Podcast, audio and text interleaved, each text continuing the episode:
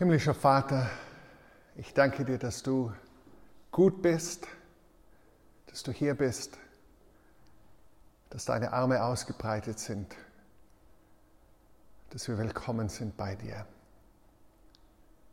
Bitte öffne du, wie wir gesungen haben, die Augen unseres Herzens, dass wir dich sehen, so wie du bist, und dass wir hören, was du zu uns sprichst.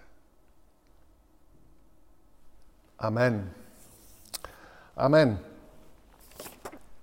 Wir sind ja in einer Serie über die Bergpredigt. Ihr seht hinter mir wieder ein Foto vom Berg der Seligpreisungen, dem sogenannten, mit dem See Genezareth im Hintergrund. Und äh, kommen jetzt zum Zentrum äh, dieser Bergpredigt. Im Matthäusevangelium umfasst sie drei Kapitel. Wir sind jetzt mitten im sechsten Kapitel. Und es geht um drei zentrale Bereiche unseres Lebens, äh, die zentral sind dafür, wie wir wirklich sind, was uns ausmacht, was unseren Charakter, unser Wesen, unser Leben über viele Strecken ausmacht. Und Jesus spricht über Praktiken, die etabliert waren im Judentum, die er als frommer Jude und seine Jünger selber praktiziert haben und er spricht darüber, wie selbst die besten Taten, die selbst die besten Gewohnheiten, selbst die besten Praktiken dir nichts nützen, wenn nicht dahinter das, die richtige Herzenshaltung steht, wenn nicht dahinter etwas Echtes und etwas Tiefer steht, das aus deinem Herzen kommt. Aber bevor wir in den Text einsteigen, würde ich dir gerne die Frage stellen, was für ein Mensch möchtest du sein? Was für ein Mensch möchtest du sein, wenn du dir vorstellst, was äh, bei deiner Grabesrede, ein bisschen ein dunkler Gedanke, aber wir glauben an die Auferstehung, aber was, was übrig bleibt von dir? Es gibt äh, drei äh, junge äh, Mitglieder unserer Gemeinde, haben gerade die Aufgabe, für sich selbst eine Trauerrede zu schreiben. Äh, die bereiten sich nämlich vor, ob sie vielleicht ordiniert werden für, für ein geistliches Amt, ein Pastorenamt. Und das ist eine der Aufgaben, äh, über sein Leben zu reflektieren, so als wäre es jetzt schon zu Ende. Was würdest du gerne, dass wirklich von dir übrig bleibt? Also wie Menschen dich in Erinnerungen haben und vielleicht insbesondere wie Gott dich in Erinnerung hat. Was für ein Mensch möchtest du sein? Und man könnte es auch anders formulieren, was für ein Leben möchtest du leben? Äh, der Schaukelstuhltest. Wenn du hoffentlich alt unter Tage satt und hoffentlich umgeben von vielen Lieben, die dich umgeben, äh, Freunden, Familie, äh, im Schaukelstuhl sitzt und auf dein Leben zurückblickst, worauf möchtest du zurückblicken? Was sind die Entscheidungen, was sind die Gewohnheiten, was sind die Aufgaben, mit denen du deine Tage gefüllt haben möchtest. Ich habe es eingangs schon erwähnt, ich äh, befasse mich gerade mit dem Thema Gewohnheiten. Dieses Buch, das ich äh, schon erwähnt habe von Good Habits, Bad Habits, ist von Wendy Wood. Es ist weltweit führend auf dem äh, Gebiet der Forschung zu Habits, zu Gewohnheiten. Psychologin unterrichtet mittlerweile in, in Los Angeles. Und äh, sie fasst viele Studien zusammen und ihre eigenen Studien und sagt uns eben, 43 Prozent von dem, was wir tun, tun wir gewohnheitsmäßig, ohne drüber nachzudenken. Und da würde ich die erste These in den Raum stellen, wir sind das über weite Strecken, was wir gewohnheitsmäßig tun. Äh, es gibt ein berühmtes Zitat, das Aristoteles zugeschrieben wird. Wir sind, was wir wiederholt tun. Exzellenz ist nicht eine Tat, sondern eine Gewohnheit. Äh, Aristoteles hat es zwar in diesen Worten nie gesagt, sondern ein Philosoph 1926, der seine Lehre zusammenfasst, aber es trifft doch dem Sinne nach, was Aristoteles sagt.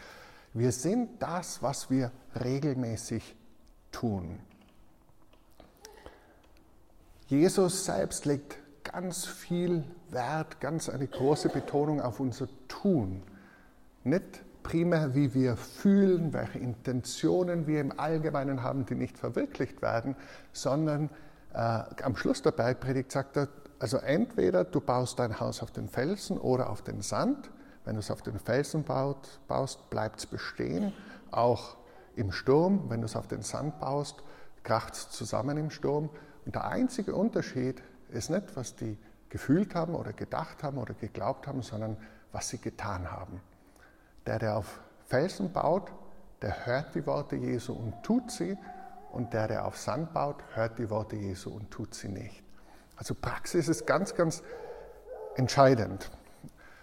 Praxis führt uns hinein und macht uns auch zu den Menschen, die wir sein wollen. Eine ganz für mich ein, ein prägnanter Satz aus diesem Buch von Wendy Wood ist, Simply by repeating actions our desires change. We start to prefer the things we experience over and over. So einfach durch die bloße Wiederholung von Handlungen wachsen die uns oft ans Herz. Und von jeher haben Gläubige gewusst, dass gewisse Übungen, geistliche Übungen, gewisse Praktiken, gewisse Art des Lebens zu leben nicht nur Ausdruck unserer inneren Gesinnung ist, ja auch das, sondern dass auch unsere Gesinnung dadurch geformt wird, durch das, was wir tun. Unsere Gesinnung wird geformt, wenn wir immer wieder vor Gott hintreten und bekennen, was uns voneinander und von ihm trennt. Unsere Gesinnung wird geformt, wenn wir immer wieder aus dem, was wir zur Verfügung haben, an, an, an Wohlstand, an, an Mitteln, wenn wir immer wieder davon abgeben und weitergeben. Unsere Gesinnung wird geformt, wenn wir immer wieder mit unseren Anliegen, mit unseren Nöten, unseren Sorgen, unseren Wünschen vor Gott hintreten. Je mehr wir das tun, desto mehr werden wir auch zu Menschen geformt durch diese Praktiken. Geistliche Übungen.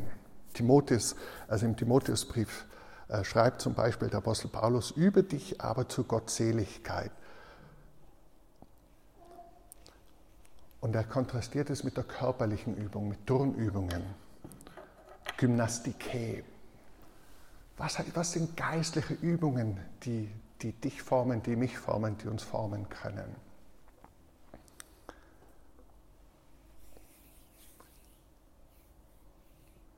Ich glaube, es ist unmöglich, Jesus nachzufolgen ohne Praxis. Weil Nachfolge ist Praxis. Nachfolge ist ein, ein Tunwort, ein Handlungswort. Es geht nicht primär um Gefühle und Gedanken, sondern es geht um einen Weg. So wurden die Christen ganz am Anfang genannt, noch bevor sie Christen genannt wurden, wurden sie genannt die Nachfolger des Weges. Jesus nachfolgen ist eine Art in der Welt zu sein, eine Art Mensch zu sein, eine Art Frau zu sein, eine Art Mann zu sein, was für ein Mensch möchtest du sein? Was für ein Leben möchtest du leben? Und die gute Nachricht, es ist nie zu spät, damit anzufangen. Es ist nie zu spät, entweder durchzustarten, wenn du eh in der richtigen Richtung unterwegs bist, oder wenn du merkst, hey, eigentlich gehe ich gar nicht in die Richtung, wo ich ankommen möchte, dann gibt es nur eine Antwort, dann musst du die Richtung ändern. Wenn du nicht dorthin gehst, wo du hin willst, dann gehst du in die falsche Richtung. Da gibt es nur eins, die Richtung zu ändern. Aber eben, und das habe ich ganz zu Beginn gesagt, auch wenn du die richtigen Praktiken tust, wir sind so gut, uns selbst zu betrügen, unser Herz ist oft so trügerisch, dass selbst du das Richtige tun kannst und dennoch in die falsche Richtung gehen kannst. Und darum geht es in den heutigen Texten von Jesus. Jesus zeichnet in der Bergpredigt ein Bild malt uns eine Vision vor Augen vom guten Leben, vom Leben der Sorglosigkeit. Das kommt jetzt dann später im Kapitel 6. Sorglos wie die Vögel des Himmels, sorglos wie Blumen, die wachsen, die von Gott versorgt werden. Ein sorgenfreies, unbeschwertes Leben voller Vertrauen, voller Zuversicht. Jesus zeichnet nicht ein Bild von irgendwie grauen Kirchenmäusen, sagt man, oder? Äh, sondern ein buntes, ein überbordendes Leben von, von Schönheit, von Überfluss, von Vertrauen. Um dieses Leben geht's. Er beginnt damit, dass er sagt, selig sind die, und dann sagt er ganz viele Dinge, die eigentlich unserer Intuition widersprechen. Selig sind die Armen im Geiste und die Trauernden und die, die nach Gerechtigkeit hungern und dürsten und die Friedenstifter und die reinen Herzen sind. Und dann sind wir jetzt in diesem zentralen Lehrstück der Bergpredigt, sagt er, eure Gerechtigkeit als meine Jünger muss besser sein als die der Pharisäer und Schriftgelehrten. Und wir sind immer noch in diesem Kontrastbereich. Im Kapitel 5 haben wir gesehen, dass die Gefahr nahe liegt, dass man beim Gesetz Gottes, das gut ist, nur das Oberflächliche bewahrt, also nicht tötet, aber im Herzen mordet. Also vielleicht nicht mit jemandem ins Bett steigt, aber im Herzen begehrt. Und Jesus sagt, Nachfolge, in die ich euch rufe, bedeutet, im ganzen Herzen mit dabei zu sein, im Herzen frei zu sein, im Herzen voller Liebe zu sein, im Herzen gütig zu sein. Und es wird so zugespitzt, wie wir es letzte Woche gehört haben. Mein Freund Costa hat ja darüber gesprochen, selbst seine Feinde zu lieben. Und ich war so froh, dass er darüber gesprochen hat und nicht ich, weil erstens, ich wüsste gar nicht, wer meine Feinde sind. Ja. Also ich erlebe total wenig Feindschaft. Und natürlich habe ich hin und wieder Schwieriges erlebt im Laufe der 46 Jahre und ein paar Monate, die ich auf dieser Welt bin. Aber jemand, der wirklich Krieg erlebt hat, jemand, der so große Ungerechtigkeit erlebt hat, jemand, der, der dem ausgesetzt ist und der mit Überzeugung aus ganzem Herzen von Feindesliebe spricht, das fand ich schon bewegen und nicht zufällig, dass er gerade an dem Sonntag bei dieser Lesung und gerade nach dem Ausbruch dieses furchtbaren Krieges in der Ukraine bei uns war. Und wenn euch erinnert, der letzte Satz der Lesung von dem letzten Sonntag war, ihr nun sollt vollkommen sein, wie euer himmlischer Vater vollkommen ist. Wenn du das hörst, wie geht es dir damit? Wenn Jesus zu dir sagt, lieber Felix, Liebe Sandra, liebe, kannst deinen Namen einfügen.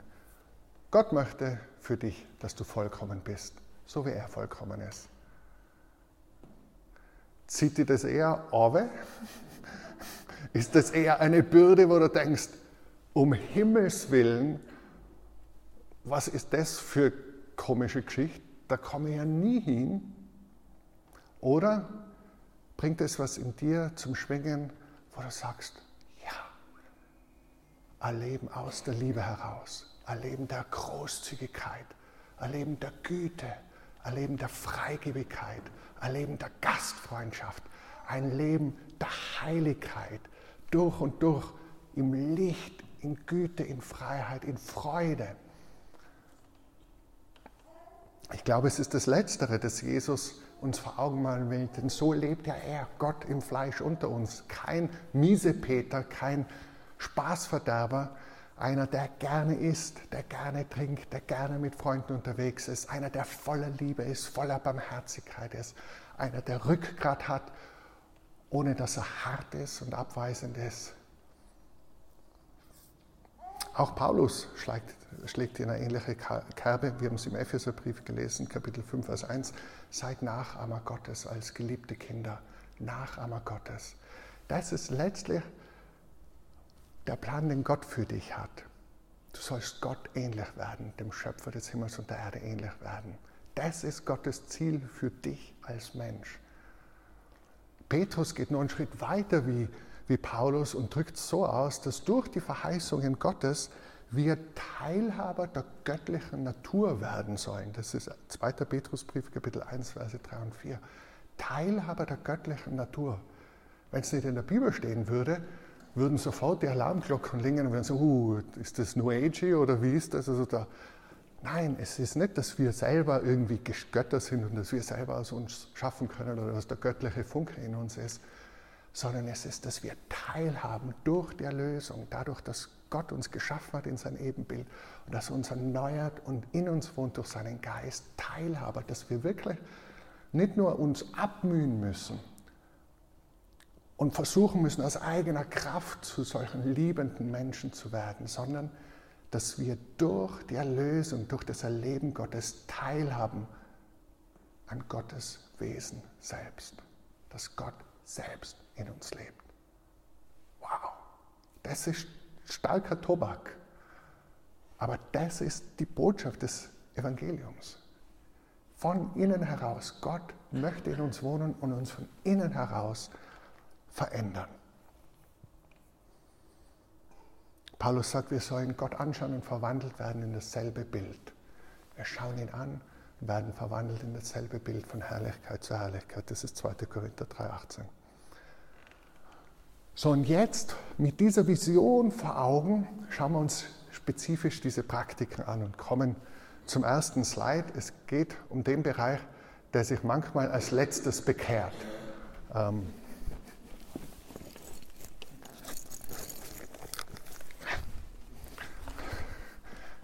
also, wenn du Nachfolgerin, Nachfolger Jesu ist, bist, sonst kannst du das einfach so aus der gesunden skeptischen Distanz auf dich wirken lassen, aber wenn du Nachfolgerin oder Nachfolger Jesu bist, ist meine Frage, ist dieser Teil von dir auch bekehrt? Folgt dieser Teil von dir auch Jesus nach? Oder äh, gibt es da einen Sonderweg, eine Sonderlösung? Es ist wirklich, Jesus redet extrem viel über Geld. Und ich finde es ehrlich gesagt herausfordernd. Erstens, weil ich immer wieder herausgefordert werde von den krassen Dingen, die er sagt. Und zweitens, weil ich als Prediger irgendwie dann auch über die Dinge reden muss, die in der Bibel stehen. Und eigentlich, da redet man nicht so gern drüber und schon gar nicht in der Kirche. Und dennoch, es ist so ein zentraler Teil der, der Lehre Jesu, aber auch unseres Lebens. Wie viel Zeit verbringen wir damit, Geld zu verdienen? Wie viel Herzblut, wie viel Arbeit, wie viel Stunden, wie viel Mühe, wie viel von unserem Leben fließt hinein, Geld zu verdienen. Das heißt, das Geld, der Wohlstand, den wir haben, ist wie verflüssigte Lebenszeit, ist wie verflüssigte Arbeit, ist wie das konkretisiert, wofür wir geschuftet haben. Ganz, ganz viel von unserer Zeit. Und deswegen ist es so unheimlich signifikant, was wir damit tun, wie wir damit umgehen. Und Jesus sagt, hey, wenn ihr Almosen gebt, er sagt nicht, falls ihr Almosen gebt, sondern Jesus setzt voraus, dass die Nachfolger Almosen geben, dass sie beten, dass sie fasten, das kommt alles neu. Er sagt, er stellt überhaupt nicht das Almosen geben oder das Beten oder das Fasten in Frage, sondern er sagt, wenn ihr das tut, gibt es einen richtigen und einen falschen Weg. Die Überschrift über diesen Teil ist, dass, dass er sagt, habt Acht, dass ihr eure Gerechtigkeit nicht übt vor den Menschen, um von ihnen gesehen zu werden. Sonst habt ihr keinen Lohn bei eurem Vater, der in den Himmeln ist. Und jetzt kann man sagen, wenn ihr aufpasst habt im Kapitel 5, wo es heißt Salz und Licht, da heißt es, die Menschen sollen eure guten Werke sehen, also so soll euer Licht leuchten vor den Menschen, damit sie eure guten Werke sehen und euren Vater, der in den Himmeln ist, verherrlichen. Das ist Kapitel 5, Vers 16. Und jetzt fragst Jesus, ist das jetzt nicht ein Widerspruch? Einerseits soll unser Licht leuchten vor den Menschen, sie sollen unsere guten Werke sehen und andererseits sagt, wir sollen das alles im Geheimen tun. Die Linke soll nicht wissen, was die Rechte tut, wir sollen es im stillen, Kämmerlein tun und wir sollen, wenn wir fasten, uns ganz besonders fesch herausputzen und aufschminken, dass niemand weiß, dass wir fasten. Was jetzt? Sollen die Leute das jetzt sehen oder sollen sie es nicht sehen? Der springende Punkt ist die Motivation. Er sagt, die Menschen sollen eure guten Werke sehen und euren Vater im Himmel verherrlichen. Und da denke ich mir oft, bah, wo gibt es Dinge in meinem Leben, wo wirklich Menschen sagen, Gott ist groß. So wie der Christian lebt, so wie der Christian mit Menschen umgeht, so wie der Christian mit seinen Finanzen umgeht oder wie er mit seiner Zeit umgeht oder wie, wie auch immer, Gott ist groß. Wo ist das bei dir? Gibt es bei dir Dinge, wo Menschen sagen, wow, so wie die Birgit mit Menschen umgeht, Gott ist groß. Das ist das Bild, das Jesus uns vor Augen dass wir so voll von seiner Liebe sind, so voll von ihm sind, dass Menschen sagen, wow, Gott ist groß, er ist gut. Aber Jesus sagt, wenn nicht das aus dem Inneren herauskommt und dazu führt, dass Gott gepriesen wird, sondern wenn du es tust, damit die Menschen dich loben und sagen, bravo, sehr fromm, sehr heilig, sehr großzügig, sehr geistlich. Das ist, kann wie eine Droge sein ja, und ganz, ganz viel vom Selbstwert äh, ausmachen. Und ich sage das, eine religiöse Kultur, eine geistliche Kultur, die davon geprägt ist, die ist nicht lebenspendend, sondern todbringend. Die ist nicht befreiend, sondern die erlegt Joche auf. die entspricht nicht dem Licht der Freiheit Gottes, sondern da ist ganz viel Dunkelheit drin. Und Jesus wendet sich ganz radikal dagegen. Er sagt ihm, wenn du Almosen gibst, lass es nicht vor dir her posaunen. So machen es die Heuchler, die Scheinheiligen. Und es ist so ein Unterschied zwischen heilig und scheinheilig. Das Wort heilig hat in unserer Kultur einen schlechten Ruf, weil es eigentlich konnotiert ist mit scheinheilig. Heilig ist fad, heilig ist freudlos in unserer Kultur. Ja? Die Heiligen irgendwie abstrus. C.S. Lewis schreibt einmal in einem Brief an eine amerikanische Brieffreundin, How little people know who think that holiness is dull. When one, when one meets the real thing, it is irresistible. Wie wenig Ahnung Leute doch haben, die denken, Heiligkeit sei fade. Wenn man das Echte kennenlernt, ist es unwiderstehlich. Ich weiß nicht, ob dir dabei Leute einfallen, die du kennst, die sowas Heiligkeit ausstrahlen, etwas von der Güte, von der Liebe, von diesem Frieden, von dieser inneren Freiheit, die aus einer ganz tiefen Gottesbeziehung kommt. Ich persönlich kenne nichts Attraktiveres. Und ich habe vor meinem inneren Auge Männer und Frauen, die über die Jahre begegnet habe, die ganz besonders diesen Wesenszug hatten, wo ich sage, wow, das ist Güte, das ist Freiheit, das ist Liebe. Da wohnt Gott. Der Unterschied zwischen Scheinheiligkeit und Heiligkeit. Und ich wünsche mir so sehr für mich selbst, für dich, für uns als Citykirche, für den Leib Christi in Wien, für alle Gläubigen in unserem Land. C.S. Lewis sagt dann weiter und sagt, wenn nur 10% der Menschen diese echte Heiligkeit leben würden, dann wären in einem, in einem Jahr alle Menschen gläubig und, und, und wir hätten keine Probleme mehr, führt, er, führt er fort. Ich weiß nicht, ob die Mathematik so stimmt, aber ich glaube auch, dass das ganz, ganz viel ausmacht und ich wünsche mir so sehr, und das ist der Weg, wir sind Weggemeinschaft, ja? wir sind Weggemeinschaft auf dem Weg, verändert zu werden, Jesus ähnlich zu werden. Okay, und genau,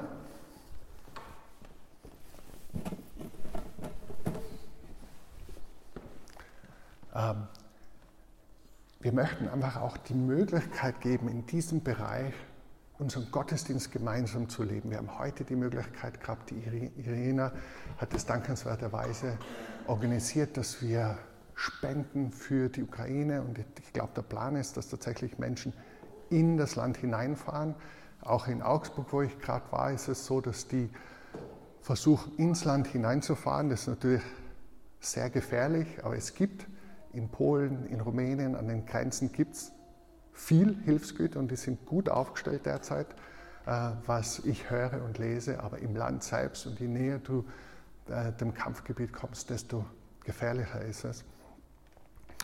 Ähm, und wir, wir wollen einfach auch die Möglichkeit geben, aber wir wollen auch die Möglichkeit geben, dass ihr teilhabt an dem, was wir gemeinsam hier aufbauen, eine Kirche für unsere Stadt, vor allem für skeptische Menschen, für neugierige Menschen.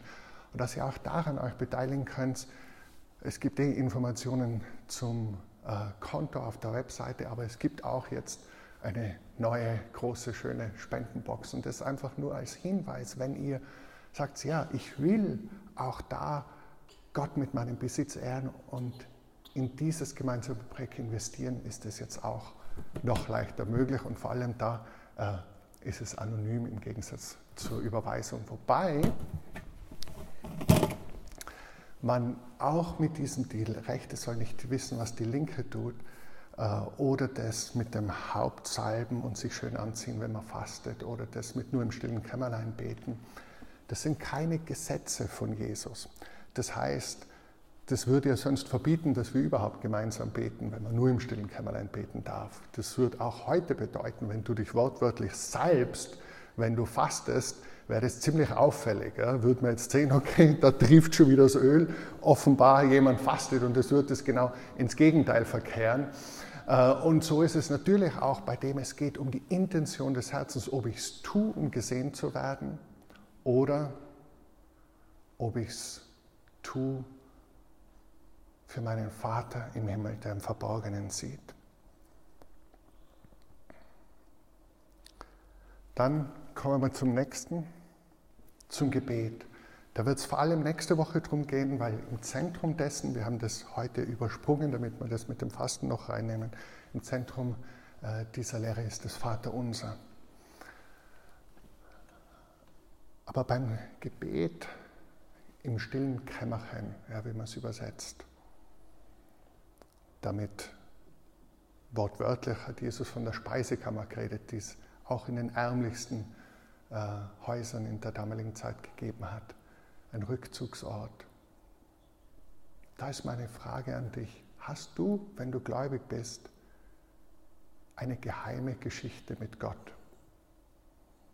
Hast du eine geheime Geschichte mit Gott, von der nur er weiß und du weißt? Wo er weiß, ich kenne ihre Liebe für mich. Ich kenne seine Liebe für mich. Ich weiß, wie die mich suchen. Niemand sonst weiß es. A secret history with God. Ich glaube, dass egal ob du berufen bist, in der Wirtschaft viel zu verwalten, ein Unternehmen zu führen, ein Team zu führen, äh, zu forschen, zu lernen, ob du berufen bist, eine Familie zu führen, mit Kindern zu arbeiten, ob du berufen bist, zu predigen, zu lehren, Musik zu machen, was immer deine Berufung ist. Ich glaube als Christ, er stimmt mit mir überein, äh, ich glaube als gläubiger Mensch ist die Quelle dafür in jedem Fall deine geheime Geschichte mit Gott. Daher kommt das Rückgrat, das du brauchst. Daher kommt die Quelle, der, das ist die Quelle der Kraft. Das ist die Motivation. Und gerade jetzt, wir sind in der Fastenzeit. Gerade jetzt ist so eine Gelegenheit wieder zu sagen, ich nütze diese, es sind jetzt nicht mehr ganz 40 Tage bis Ostern, wenn man die Sonntage abzieht. Ich nütze diese Zeit, mich neu auszurichten, Gott zu suchen, eine geheime Geschichte mit ihm zu haben, beten zu lernen. Darüber reden wir nächste Woche, wie man beten lernen kann. Das Wichtige ist, es geht um dich und den lebendigen Gott und um niemand sonst in dieser Beziehung, über die Jesus hier spricht. Und der letzte Punkt, das Fasten. Da wäre mir jetzt wieder recht, wenn jemand anderer als ich drüber predigen würde. Ihr wisst, wie das ist. Ja? Also, ich sage es euch ehrlich, ich bin kein großer Faster vor dem Herrn, sieht man vielleicht. Ähm, ich habe Erfahrung mit Fasten und es ist mit dem Fasten ganz interessant, so ähnlich wie mit dem Beten. Ich weiß nicht, ob du das kennst, wenn es so ein Gebetstreffen gibt oder so. Ich habe eigentlich, na, beim Beten ist mittlerweile anders. Früher war es so, hatte ich wenig Lust, zu Gebetstreffen zu gehen. Und da bin ich draufgekommen, ich habe es noch nie bereut, zu einem Gebetstreffen zu gehen. Jetzt habe ich schon seit langem eigentlich immer Lust, zu Gebetstreffen zu gehen. Beim Fasten geht es mir nur anders. Da habe ich davor nie Lust drauf, da fallen mir 100 Gründe ein, warum das schlecht ist. Ja, ich muss arbeiten, ich muss mich konzentrieren, ich bin dann so schlecht aufgelegt und dann wäre ich krantig und 100.000 und Hunger und wie auch immer. Es gibt, äh, genau, ja, das ist das Fastenbild. Übrigens, wenn du Fasten googelst auf Pixabay und diesen freien Dings, kommen solche Bilder daher. Äh, das ist irgendwie sehr interessant. Ja. Fasten. Ähm, und beim Fasten geht es nicht um Gewichtsabnahme. Beim Fasten geht es auch nicht darum, deinem Körper was Gutes zu tun. Das können gute Nebenwirkungen sein. Aber das Ziel beim Fasten ist, dich Gott zu nahen und in deinem Körper zu spüren, wie sehr du ihn brauchst, wie sehr du eigentlich nach ihm hungerst und dürstest. Also was mir beim Fasten hilft, ist, wenn ich dann den Hunger spüre, bei jedem Hunger, der kommt, das in der Gebet zu fordern und zu sagen, Jesus, ich sehe mich noch mehr nach dir, als wie ich mich jetzt nach einem Burger sehne. Jesus, ich sehe mich noch mehr nach dir, als wie ich mich jetzt nach einem leckeren Avocadosalat sehne. Jesus, ich sehe mich mehr, mehr nach dir, als wie ich mich sehne. Und das wirklich zu verstoffwechseln und zu sagen, hey, mit meinem mit meinem Körper. Und da ist wieder, unsere Taten führen unsere Seele. Unsere Gewohnheiten prägen uns. Und ich werde sicher fasten müssen. Sie schon kommen in der nächsten Zeit, nachdem ich das sage. Aber ich kann es euch echt sagen, ich habe es noch nie bereut. Ich meine, in der Fastenzeit, viele von uns finden es gut, auch auf Dinge zu verzichten. Das ist aus meiner Sicht eher Verzicht als wie Fasten. Also sich Alkohol, Süßigkeiten, andere Genussmittel. Social Media, ganz ein heißer Tipp. Ja, super Sache, Social Media zu fasten bis Ostern. Ähm, und äh, also es ist gut, zu, auf Dinge zu verzichten. Aber wenn die Bibel vom Fasten redet, redet sie tatsächlich von Verzichten auf Nahrungsmittel. Äh, natürlich kann das nicht jeder aus medizinischen Gründen, wenn du dir nicht sicher bist. Es gibt hier Ärzte, die damit Erfahrung haben, die du fragen könntest oder sonst sprich mit einer Ärztin oder einem Arzt deines Vertrauens drüber. Es gibt auch Tipps, was man davor oder danach essen sollte. Aber ich glaube, wenn wir eine fastende Gemeinde würden, würden wir Dinge erleben, die wir uns gar nicht vorstellen können. Von der Nähe Gottes, von der vom Wirken Gottes in unserer Mitte. Und ich hätte Lust drauf. Aber eben nicht, um zu sagen, hey, Selbstbeweihräuchern, wir sind die fastende Gemeinde. Wir sind so tief geistlich, sondern im Geheimen, weil wir wirklich hungrig sind nach Gott. Und ich sage es euch, ähm, ich war jetzt im Gebetshaus in Augsburg äh, und es ist ein ganz ökumenisches, überkonfessionelles Gebetshaus, wo seit über zehn Jahren rund um die Uhr gebetet wird. Und wenn du in den Gebetsraum kommst, wo wirklich rund um die Uhr, ja, die Frau, die uns abgeholt hat vom äh, Bahnhof, äh, die hat Nachtschicht, die ist Nachtschichtlerin, die haben vier Schichten und die betet fünfmal die Woche von Mitternacht bis 4 Uhr früh. Das ist ihre Nachtschicht. Ich habe natürlich gefragt, wann, wann schlafst du? Gibt es halt Antworten dazu. Ja. Aber das ist ihr Dienst. Die arbeitet 40 Stunden als Missionarin und 20 Stunden davon betet sie. Und zwar in ihrem Fall von Mitternacht bis 4 Uhr früh. Dann gibt es die Frühschicht. Ja. Äh, also na, eigentlich, sie hat vier Stunden, die Schicht selber dauert sechs Stunden, aber das überlappen. Also es gibt, manche machen von 0 bis 4, manche von 2 bis 6 ja, und dann kommt die nächste Schicht. Und ich bin, der Leiter dort heißt Johannes Hartl, wir haben mit dem Abend gegessen und ich frage ihn so, du Johannes, Hast du mal Entscheidungen getroffen, so in Bezug auf dein geistliches Leben, wo du sagst, das hat echt dein Leben geprägt? Äh, und ja, dann sagt er ja, ja. Also vielleicht das Wichtigste ist, ich mache überhaupt keine Termine mehr am Vormittag, sondern ich bete jeden Vormittag von 8 bis 12. Okay, gut, sonst noch? sonst noch was? Da hat er schon ein, zwei Dinge gehabt. Äh, zum Beispiel totales Social Media Fasten, überhaupt Elektronikfasten während der Urlaubswochen mit der Familie, mehrmal im Jahr einige Wochen, äh, total offline zu sein, nur äh, Dinge physisch, Bücher zu lesen oder so und sonst nichts zu machen und auch mehrmals im Jahr einfach stille Tage, wo er Gott sucht, allein auf einer Almhütte. Und das hat mich schon angesprochen. Ich habe gedacht, wow, das, du merkst einfach, du merkst auch dort, wo so viel gebetet wird. Also wir sind dann am Freitagvormittag, die Heil also ich sage wir, ich war mit der Helen dort, wir sind am Freitag äh, einfach da drin gesessen in diesem Raum und es war einfach Lobpreis und Anbetung und, die Gegenwart Gottes spürbar. Und ich habe gedacht, boah, boah, ich, ich nehme die gleich alle mit und wir machen das jetzt hier rund um die Uhr. Ja. Wir müssen leider den Festsaal jetzt träumen für die Schule. Und, und ich habe so Lust gehabt, weil es ist so eine, du kannst einfach sein, du kannst sitzen, du kannst stehen, du kannst rumgehen, du kannst Tagebuch schreiben, du kannst auf Gott hören, aber es ist spürbar, Gott ist hier. Und, und das zu spüren, da waren alle Generationen, jung und alt, die dort mitarbeiten, sind die meisten eher auf der, auf der jungen Seite. Und es ist einfach so cool zu sehen, so viele, die einfach dort sind und so einen Hunger haben nach Gott. Ja. Und das hat mir echt Mut gemacht. Und ich dachte, hey, wenn es Menschen gibt, junge wie alte, die so hungrig sind nach Gott, die so Gott suchen und Gott anbeten und so beten für nicht nur ihr Land, für, für unseren Kontinent, wir haben für Europa gebetet, ganz bewegende Zeiten. Und ich möchte auch echt Lust machen.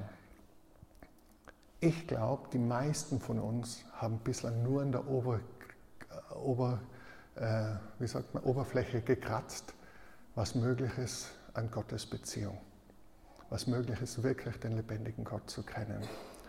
Und ich würde euch echt einladen, für dich persönlich, wenn du heute Gast bist, nimm das mit in deine Kirche, nimm das mit in deine Gemeinde. Ich wünsche mir das für alle Kirchen, für alle Gemeinden, wurscht welche Denomination, wurscht wo. Nimm das mit in dein Leben. Wenn du da bist und sagst, mir kommt das alles Spanisch vor, was ist das überhaupt? Lobpreis und Fasten und Beten und, und Almosen geben. Und du sagst, hey, die reden so, als würde es den Gott echt geben bleiben wir im Gespräch. Wir glauben, den gibt es echt und wir glauben, den kann man echt kennenlernen. Wir glauben, den kann man echt erleben. Und es gibt nichts Schöneres. Ich schließe mit Gebet.